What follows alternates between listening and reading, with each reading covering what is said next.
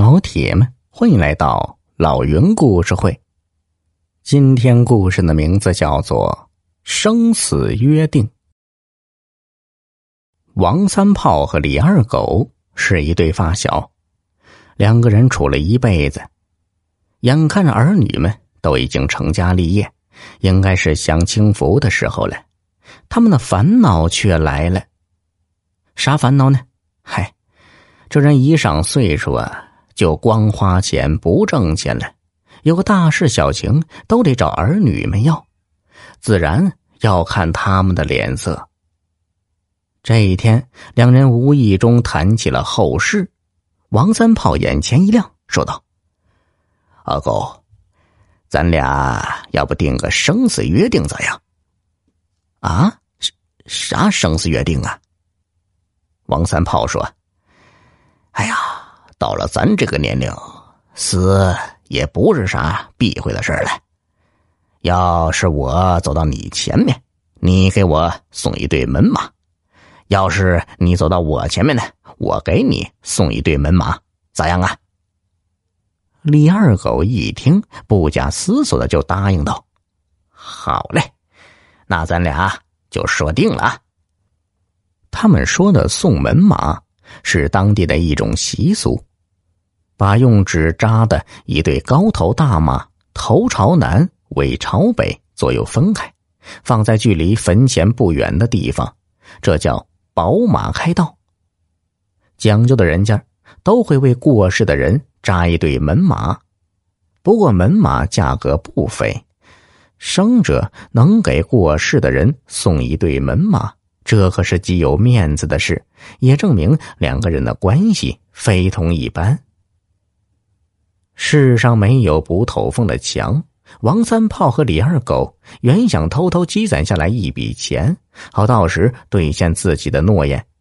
谁知才过了没两天，这事儿就被他们的儿子知道了。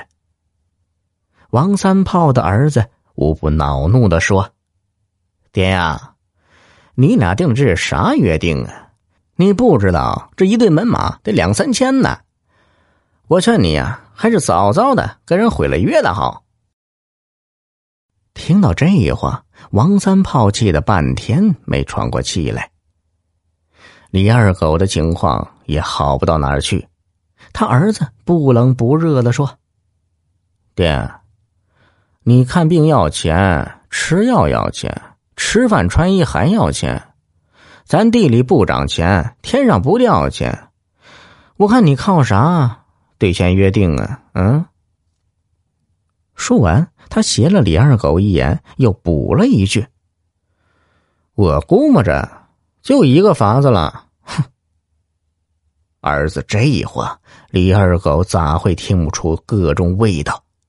他身体本就不太好，是个药篓子，又是个直脾气，受不得气，被儿子这话一激，当天夜里竟故去了。得知这个消息后，王三炮伤心不已。可他的儿子撂下话了：“人去吊孝行，要想送一对门马，门儿都没有。”帮着料理完李二狗的后事，王三炮大病了一场，好几天连床都没下。后来病总算是好了，他人瘦了一圈这天，他吃过早饭后。颤颤巍巍的走出了家门，直到中午才回来。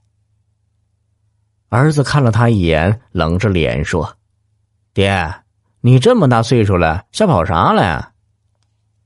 王三炮忍着气，慢悠悠的说：“我到地里走上一圈那空气好。”儿子问：“你去我二狗叔坟上转了吧？”王三炮平静的说：“我连张纸都没买，转转也不中吗？”儿子这才不说话了。到了第二天，村里上上下下传开了一件事：昨天夜里，李二狗的坟头响起了马的嘶鸣声，还有马奔跑的哒哒声。有人第二天到李二狗的坟前一看，只见那里。到处都是马蹄印。这事儿传开后，人们纷纷猜测是李二狗不满意王三炮食言，这才在半夜三更招来阴马。更是有人指责李二狗和王三炮的儿子，说他们不给自家老子一点脸面。